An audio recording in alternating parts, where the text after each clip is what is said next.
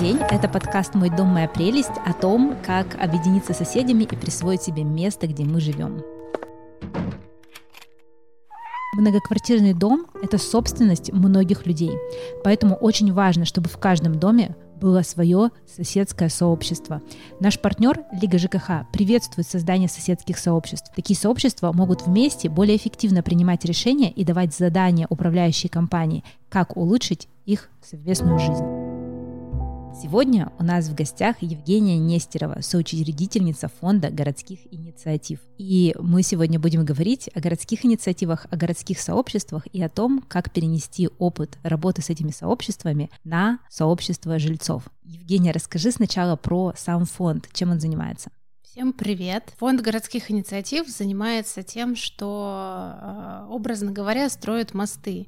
Мы занимаемся изучением городских сообществ, мы занимаемся проектированием сообществ, мы занимаемся а, налаживанием диалога внутри сообществ, а, насколько это можем и умеем делать, и диалога между сообществами, представителями администрации городов и представителями бизнеса, как самых ресурсных акторов городского развития. То есть сообщества могут в том числе у вас получить какие-то возможности и ресурсы. Да, мы не совсем ресурсный центр, но вот мы сейчас сидим э, в доме Маклецкого. Это такой центр городских практик, проект, который мы создали совместно с Музеем истории Екатеринбурга, с Управлением культуры. Это один из таких э, физически существующих объектов и проектов. Э, дом четырехэтажный, в котором есть студия подкастерская «Послушайте». И много других комнат и много для других, сообществ. Да, комнаты для сообществ и для некоммерческих организаций. Что такое городское сообщество? Как бы вроде бы всем понятно более более-менее это, но давай вот дадим это определение. Да, это, наверное, основная наша проблема вообще в целом современного общества в том, что мы очень по-разному понимаем одни и те же понятия. И под э, сообществами и под городскими сообществами все очень разные понимают. Есть определения, которые Глазачев, не знаю, давал, который давал Мурунов, э, Свят или Вахштайн, а есть э, определение, э, с которым работаем мы. Под городскими сообществами мы понимаем группу людей, которые объединены определенными целями, определенными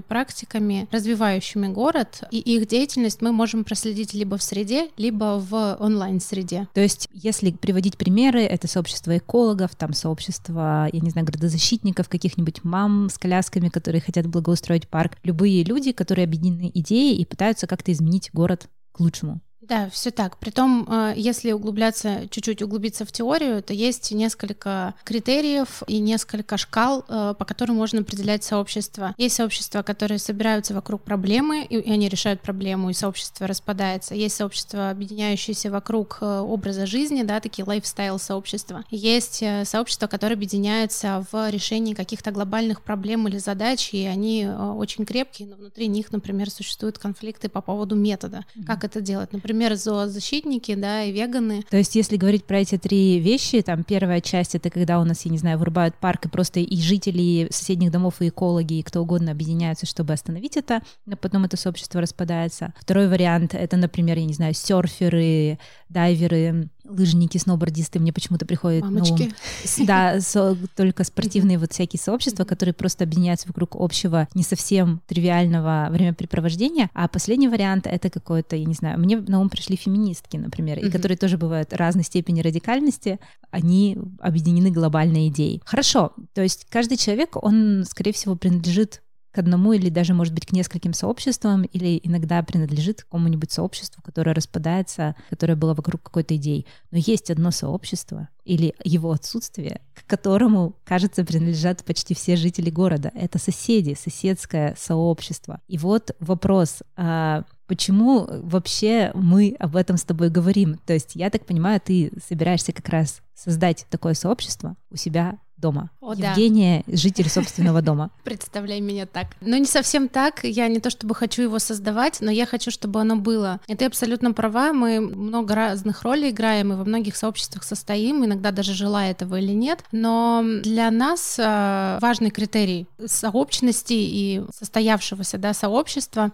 такой. Каждый член этого сообщества должен понимать, что он состоит в этом сообществе. А тогда, когда ты не ощущаешь этой сообщности, не чувствуешь чувствуешь себя ее частью, тогда сообщества, собственно, и нет. И, к сожалению, так часто бывает, особенно в каких-то многоквартирных домах, в огромных, огромных современных районах, а, его нет Ну, просто есть люди, которые знакомы со своими некоторыми соседями, в лучшем случае там со старшим по дому или с председателем ТСЖ, но в целом их не объединяет часто ничего, кроме того, что они на одной территории находятся. То есть общих целей и проблем даже у некоторых не бывает. Ну вот как будто бы здесь есть такая дихотомия, что городские сообщества, они сами организуются, да, вокруг чего-то, и вопрос, как с ними работать или как они могут получить ресурсы. А соседи как будто не хотят объединяться в сообщество, а тогда провокационный вопрос, почему их надо объединять. Ну, надо, не надо, я э, как бы рассматриваю два варианта. Что будет, если их не будет, и что мы будем чувствовать себя вот отдельными такими людьми, и наша зона комфорта будет ровно вот нашей дверью квартиры заканчиваться, и э, плевать я хотел, что там происходит. По большому счету это ведь вопрос про ответственность, про гражданскую осознанность, про гражданскую грамотность,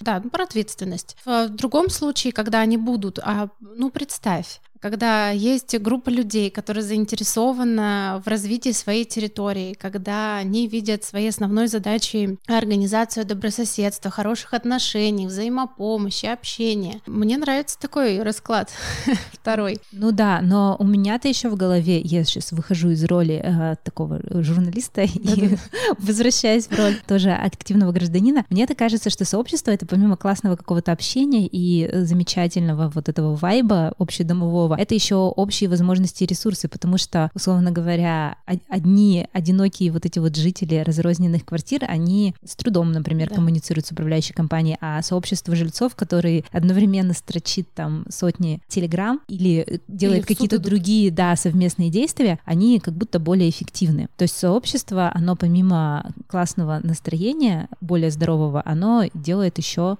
какой-то, да, утилитарные вещи, какие-то ресурсы новые дает. Ну хорошо, но я так понимаю, что у нас все-таки отличается вот городское сообщество от соседского. И в чем же тогда должно быть это отличие? В чем, в чем ты видишь разницу работы между городским сообществом и соседским, кроме того, что городские mm-hmm. сообщества само, как бы самосоздаются? Ты так сейчас поставила вопрос, вот есть городское сообщество одно, есть соседское. Куча городских сообществ. Куча городских. Они много чем между собой отличаются. Но основная история, конечно, да, в том, что ты фактически уже становишься как бы участником, приобретая квартиру или переезжая да, в нее. А чем еще отличается? Ну, вот этой своей инфантильностью и неосознанностью. То есть я не осознаю, что я часть чего-то, я не осознаю преимуществ от взаимодействия часто, и я не осознаю осознаю рисков от того, что, собственно, да, его не возникнет, не будет. И чаще всего как раз такие точки, пики, да, когда оно вдруг осознание это появляется, случается в моменты проблем серьезных, типа сдали дом, а в доме не все сдано, и остался месяц, в нашем случае похожая ситуация, и нужно mm. что-то быстро делать, и вдруг начинаются активизироваться какие-то люди и собирают вокруг себя других людей, но все-таки это вот как раз это сообщество, собравшееся вокруг конкретной проблемы, Ровно mm-hmm. когда проблема исчезнет, оно точно так же может развалиться. Ага, то есть наша задача, как я понимаю, а, вот э, желательно, чтобы сообщество жильцов это было не сообщество вокруг проблемы, а сообщество вокруг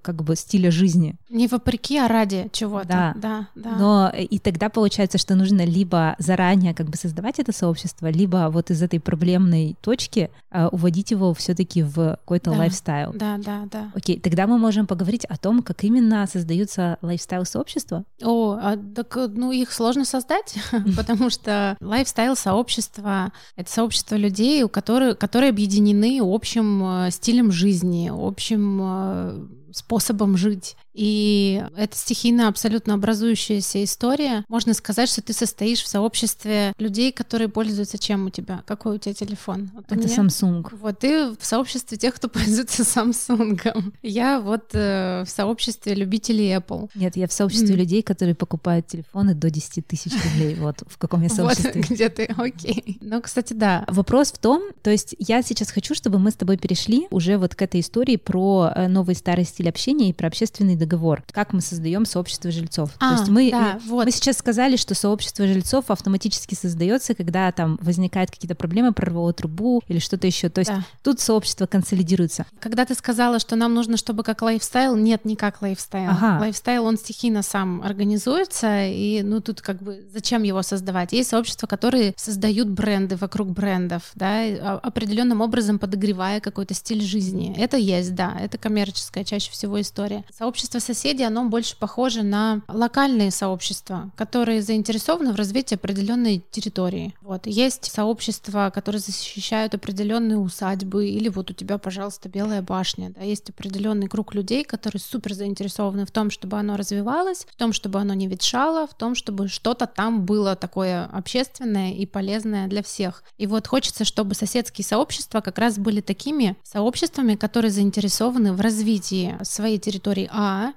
Б. В создании новой культуры общения между соседями и создание новой поддерживающей обстановки, потому что время непростое, тут все очень сильно запереживали в 2020 году. Да, по поводу опасностей. И у нас, например, с соседями состоялся интересный разговор. Ну как разговор? Такой разговор на повышенных тонах. А, да, на тему того, как надо писать объявления в подъездах. Истерика, труп за забором, все плохо, забор упадет на ваших детей и зверей, а потом какое-то там сообщение. Или все-таки мы бережно будем друг к другу относиться и будем давать сухую выжимку фактов, mm-hmm. да, уважительным тоном, вот про этот самый tone of voice, это же часть культуры, mm-hmm. вот, и хотелось бы ее создавать вместе, и создавать осознанно, и не смотреть на страшные макеты в подъезде или на какие-нибудь вот такие вот объявления. И, и без того страшно. Ты сказала три вещи а, сейчас.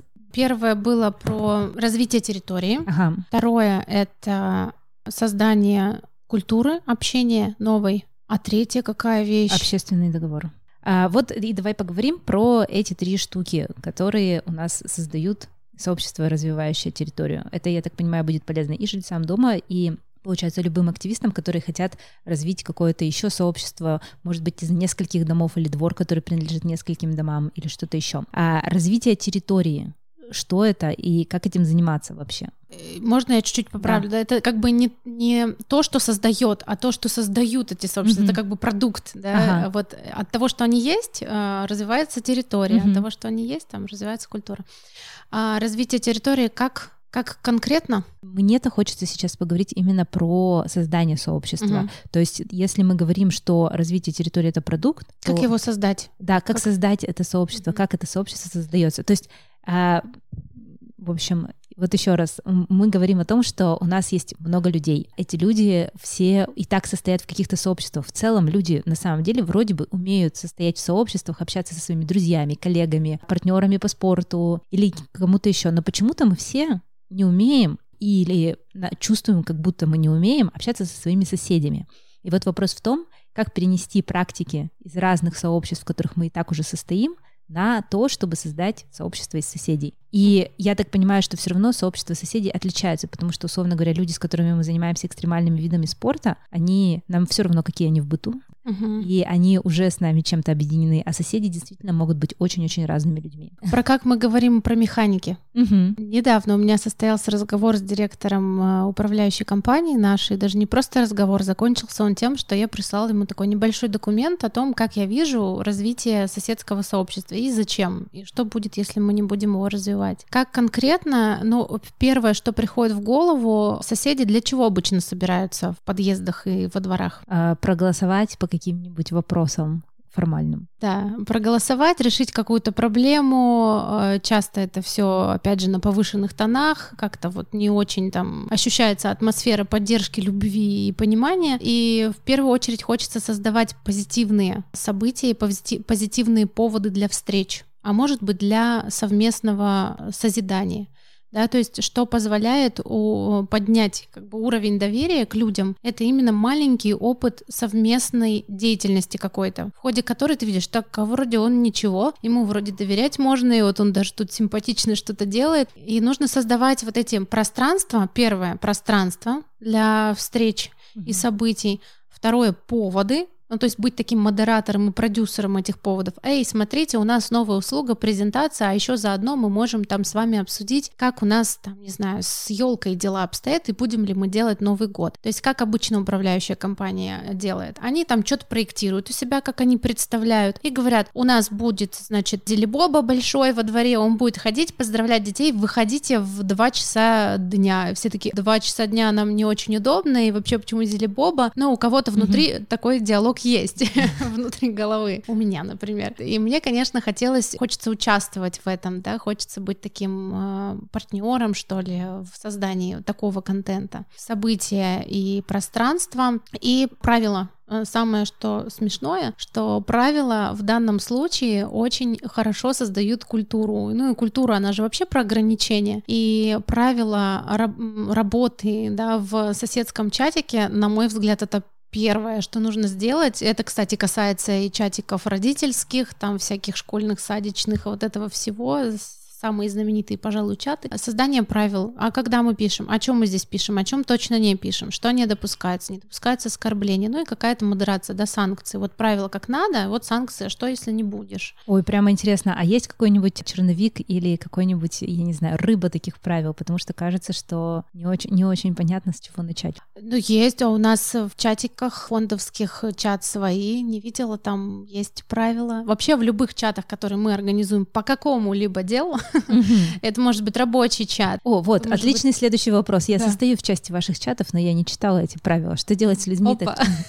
которые не читают правила? Если ты не знаешь о правилах, значит, ты их не нарушаешь. Все. А. Тебе модератор даст знать, если ты нарушаешь эти правила. Значит, Но... ты интуитивно понимаешь, зачем ты там, интуитивно понимаешь, что ты туда постишь. Но опять же, тут возникает другой момент. Я состою в чатах, которые объединяют меня с вами по каким-то активистским делам. Жители дома состоят в чате просто по территориальному признаку. Соответственно, там могут быть люди, которые не имеют общих целей пока что, которые имеют разный уровень как бы терпимости, например, к нецензурной лексике и так далее. То есть как договориться в таком чате, где нету как бы приглашающей стороны и ну, назовем это потребляющей стороны. Но э, да, у нас чат тоже организован как бы снизу, да, кто-то из соседей начал, все закрутилось, завертелось, потом сменили управляющую компанию, пришла она туда. Первое, о чем нужно договориться, кто, собственно, будет оператором и модератором этого общего блага, да, по сути. Ну, то есть, когда мы заезжаем в дом, мы определяем, а кто будет этим управлять. Точно так же мы заезжаем в чат, а кто mm-hmm. будет этим управлять.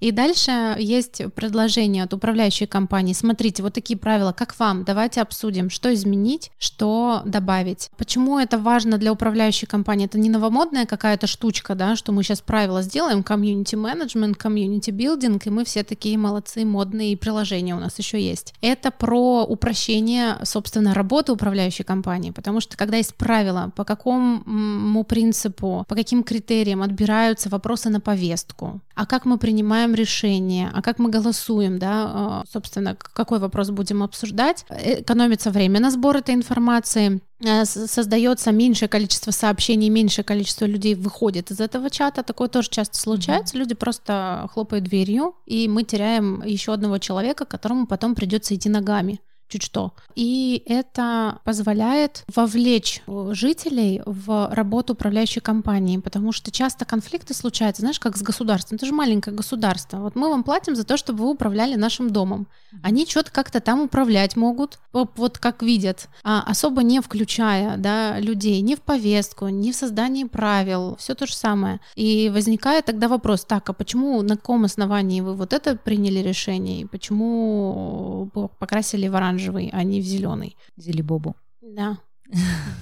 Ясно. То есть э, вот мы как-то договариваемся о правилах, но при этом ресурс все-таки находится у там человека или группы людей, которые создают это благо, то есть модерируют чат, у них как бы получается все-таки какое-то последнее слово. Последнее слово все-таки за жильцами, то есть вот в, в какой степени они владеют э, вот этой общей территорией, да, там в процентах можно посчитать, у кого сколько. Примерно в той же доле, э, собственно, и должно э, распределяться влияние в чате если так договорились люди, либо один человек или одна квартира, вот один голос. Может быть, э, кому-то больше понравится, если это какие-то супер большие дома, сделать так, чтобы там не каждый э, житель квартиры высказывался, да, там мама, бабушка, там кто, муж, э, еще трое детей, и все они в чате, и все они свое мнение разное высказывают, чтобы консолидированное какое-то мнение. Квартира там 235, такое-то решение. Я за то, чтобы всегда эти правила и культура придумывалась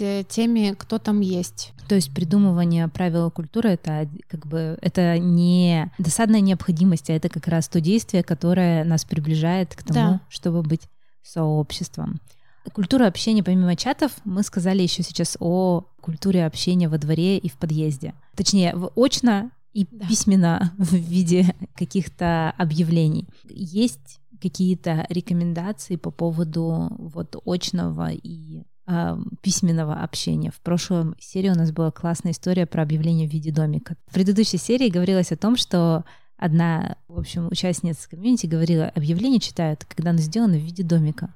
Это ага. сразу привлекает кучу внимания. Не просто а четвертый лист, тик вырезанный в виде домика. Может быть. В общем, да, и все в, в, в своем, как бы в своей рекомендации, в своем решении уверены. И, и, и это окей, все правы на самом деле, все по-своему правы. А что делать? Э, я не то чтобы какой-то эксперт в создании соседских сообществ, я просто человек, который работает с сообществами и может как-то опыт свой перенаправить, да, собственно, на свой же дом. Мы бы видели и хотели, конечно, работать в целом с УК и с соседями, но нужно сначала у себя разобраться. И чтобы я предложила э, сделать с коммуникациями в целом. Письменные коммуникации. Э, будет круто, если у каждого дома будет какой-то разработан э, такой фирменный стиль. То есть если представить, что дом — это какая-то компания, корпорация, это какое-то маленькое государство, у которого есть, ну, не знаю, там свой флаг, да, свои, свое видение, о, о чем оно, куда оно развивается. И было бы здорово, чтобы был дизайн-код, который был приятен и не мешал э, воспринимать информацию, чтобы сообщения были обработаны дизайнером, которому доверяют люди. Тут тоже нужно решить, а кто у нас будет арт-директором, кто будет нас выбирать дизайнера. Э, важно, чтобы это был все-таки такой нейтральный тон без запугивания, уважительный и бережный, потому что дом — это место, где хочется быть в безопасности и где хочется получать какие-то положительные эмоции, да, тебе как бы всего этого трэша mm-hmm. и стресса хватает где-нибудь еще. И вот ты приходишь домой, и там снова красным цветом какая-нибудь ужасная фотография, и, в общем, опять все плохо, и ты просто прячешь глаза и не читаешь, например, это объявление. Все, что касается личных границ, важно обозначать. Например, у нас есть правила, они, кстати говоря, неплохо работают, но потому что у нас есть лобби, потому что у нас есть охранник, который чуть что звонит или приходит на этаж. Например, кто-то нарушает режим тишины, да, много детей к тому приходят и говорят, пожалуйста, не делайте так, и чаще всего это работает. А, собственник жилья часто не может это проконтролировать, его нет на месте, и поэтому вот кто-то третий делает, это, это круто. Личные границы. Имеется в виду, что дети шумят в отсутствии взрослых? Наоборот. А. Нет, да, режим тишины — это когда, а, когда у тебя есть какая-нибудь там маленькая лялька или две дома, а у тебя сосед начинает перфоратор долбить стенку, либо сносить ее, либо еще что-нибудь в этом духе, а тебе их нужно укладывать. Короче, это очень такая классическая ситуация. Личные границы в плане, а, там у нас есть зона, куда не заезжают машины. Во двор вообще не заезжают машины, только в каком-то вот супер важном, нужном а, моменте разгрузка, это делать. Что это такое? И то разгрузка-выгрузка на тележках у нас все бригады вообще обзываются и ставят прайсы дороже, потому что ты весь двор тащишь груз на себе, потому что там вот это вот как она пехотоновая плитка, по которой нельзя ездить грузовым машинам. Границы, позитивные поводы, да, негативных поводов хватит всегда, и чаще всего соседи и решают, собственно, их это, это легко получается, да, проблема, побежали по соседям, поговорили, собрались, решили. Какого-то позитивного, позитивных поводов для встреч не хватает. Здорово будет их создавать. Что еще можно делать в коммуникациях? Ты говорила в письменных и устных. Не, вот, а, да, и про устные коммуникации. То есть это вот э, тема, которая меня вообще м, очень сильно интересует. То есть там история про то, что мы с этими соседями нашими постоянно встречаемся и как-то общаемся. То есть э, что, ну как бы до какой степени э, можно дружить. То есть, наверное, стоит здороваться со всеми в подъезде, это как бы несложно. Но следующая вот вещь, которую я обсуждаю с разными спикерами на подкасте, а можно вообще постучаться к соседям и напроситься к ним на чай? Или это нарушение как раз границ? Стоит ли вот э, прямо так вот пытаться залезть в чужую жизнь и, и или нет, потому что такое ощущение, что кажется, вот мы как будто бы сейчас живем в культуре, когда все очень атомизированы, и нам кажется нормальным, когда мы вообще минимум обращаем внимание mm-hmm. на других людей, вот, но может быть это как раз не совсем нормально, может быть стоит обращать это внимание и где вот эта граница? Все нормально, вообще все, что происходит, все нормально, со всеми все окей. А если хочешь узнать, задай вопрос. Я не знаю другого способа, для меня это вообще было открытием пару лет назад, когда ты думаешь так или по-другому, когда у тебя есть адресат, да, к которому ты можешь обратиться и узнать, а как тебе, если я приду к тебе в гости? Вот мне просто хочется вообще с вами дружить, я не знаю, или мне хочется, а, чтобы у меня появились друзья, или у меня вот классная веранда, пожалуйста, приходите ко мне в гости. Когда создается прецедент, особенно вот в каких-то общем, да, общем поле, когда ты в чатик скидываешь и говоришь, ой, а мы вот сделали ремонт, и там у нас красивый балкон, или не знаю, там, а, приходите к нам на пирог такого-то числа во столько-то времени. Я тебя уверяю, это, это будет примером для всех остальных, что так можно было, оказывается чтобы просто взять и, и предложить или спросить. То есть, но окей, но есть же еще личные границы, когда к тебе просто люди... Тебе дадут знать, где они. не придут, не пусть скажут, ой, Полина, так здорово, спасибо, но я вот э, к чаю пока не готов, обязательно там оставьте телефон. Тут же важно, вам как, как ты, да, ставьте ваш телефон, мы перезвоним. Как ты это делаешь? Uh-huh. То есть если ты это делаешь от чистого сердца, или там тебе что-то хочется посмотреть. К нам приходили соседи, которые говорили, ой, можно мы у вас пол посмотрим? У нас вот тут дилемма, мы не знаем, что с этим делать. Ну, конечно, приходите, смотрите. Но если бы были какие-то ограничивающие обстоятельства, я уверена, что любой скажет нет, или наоборот расширит рамки возможного. Mm-hmm. Для него это было не окей пригласить незнакомого человека, а вдруг он пригласил и понял, что все нормально, ничего с ним не произошло. И последний вопрос, который меня очень интересует. У нас появилось такое словосочетание, которое до этого вроде бы никогда не появлялось, это общественный договор. Что такое общественный договор и зачем он нужен? Да, это примерно такое же понятие, как э, городские сообщества, но только, может быть, меньше чуть-чуть определения у него. Как я понимаю, общественный э, договор — это определенные э, правила, ценности и принципы взаимодействия людей, которые всех устраивают.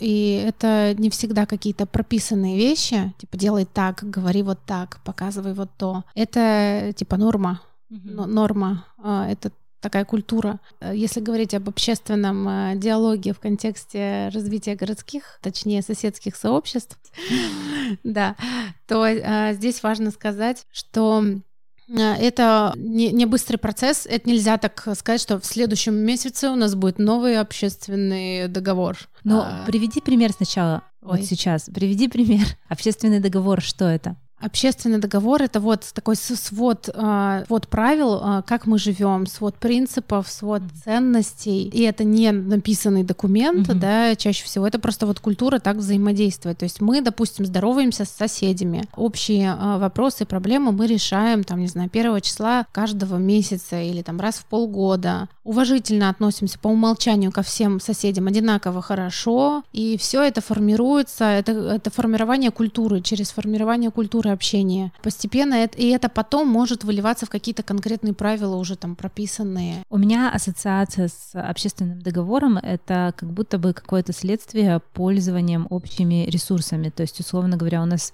есть, да, да. мы живем все не в отдельных каких-то домах, у нас есть общая территория, общие места, места общего пользования, это прямо называется, там подъезды и что-то еще. И мы как-то между собой э, либо имеем какую-то договоренность, что мы все, например, не выставляем мусор в подъезд, мы все не шумим после 11. И либо все соблюдают этот договор, либо когда он начинает нарушаться, это значит, что его начинают постепенно нарушать все остальные. То есть, типа, одному соседу можно выставлять мусор в подъезд, почему мне нельзя? Ну, я тоже чуть-чуть один раз, один раз, и все по разу. И задача в том, чтобы как-то иметь достаточно дисциплины, чтобы все поддерживали этот общественный договор. Да, но мы об одном немного с разных да, сторон.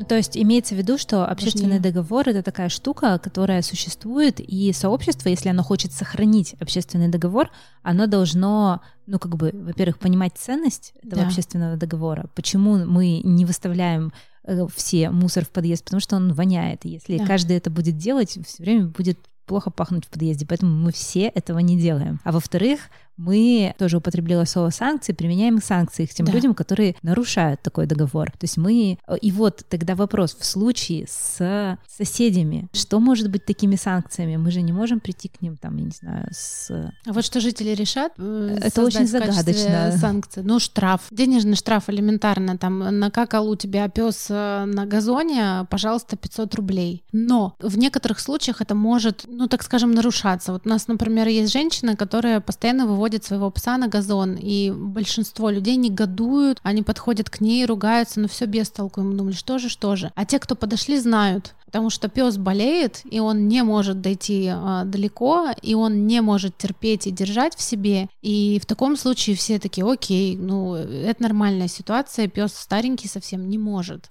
То- есть э, Она тут- убирает за ним. да, она убирает, но он, извините, как бы еще там есть жидкость некоторая, которая из собаки выходит, и она впитывается в землю, и ты ее никак не уберешь. А там цветочки, и розочки, и как бы одуванчики, и дети бегают по этим газонам. Но, опять же, от недостатка коммуникации случается такой, ну, практически буллинг, да, там, не знаю, на... могут на нее, не знаю, нехорошо высказываться они в чате или даже в личном, в личном, приличном контакте. Это не классно, это все от недостатка коммуникации. Когда человек узнает, в чем проблема, почему она так делает, он более лоялен к ней. Ну хорошо, а помимо штрафа денежного, что еще может быть Осуждение.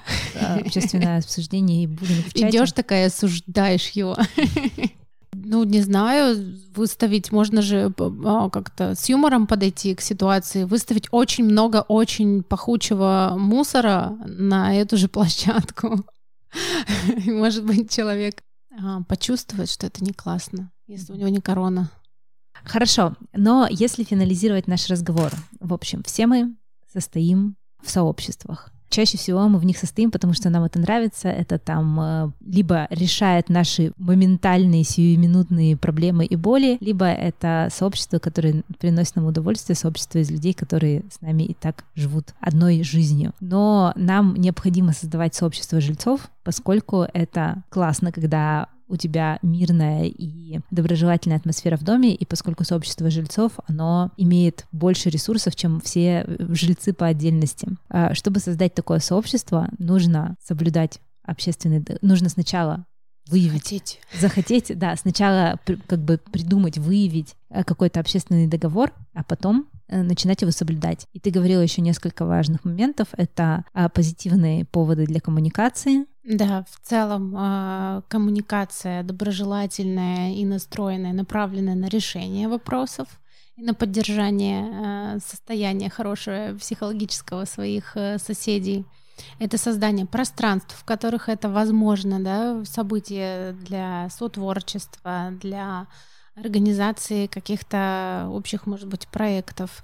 Потому что мы часто ограничиваемся, кстати говоря, а, решением бытовых проблем, а ведь чего можно придумать, чего можно сделать э, соседским сообществом? Можно э, расширить рамки своего комфорта, в общем-то, это и есть такая как бы моя корыстная задача, и выйти на соседнюю территорию, вообще начать относиться к городу как к собственному месту, в котором ты живешь и можешь влиять на его развитие. У нас напротив есть парк прекрасный, твой проект чудесный, хлопала, аплодировала, поддерживаю и хочу э, в нем принимать участие, про Стенную площадь, про парк Павлика Морозова. Пожалуйста, можно этими соседскими сообществами выходить э, чуть дальше и благоустраивать, создавать приятные события, приятные поводы для встреч, приятные пространства для встреч. Это все про, про взрослость, про взросление, про принятие других людей и про принятие ответственности за собственную жизнь на себя на самом деле. Ясно. А, Большое спасибо. Это был подкаст «Мой дом, моя прелесть». В гостях у нас была Евгения Нестерова. Меня зовут Полина Иванова. Подкаст мы с вами пишем в студии подкастов «Послушайте». А продюсер подкаста Александр Козлов. Всем пока. Спасибо, пока-пока.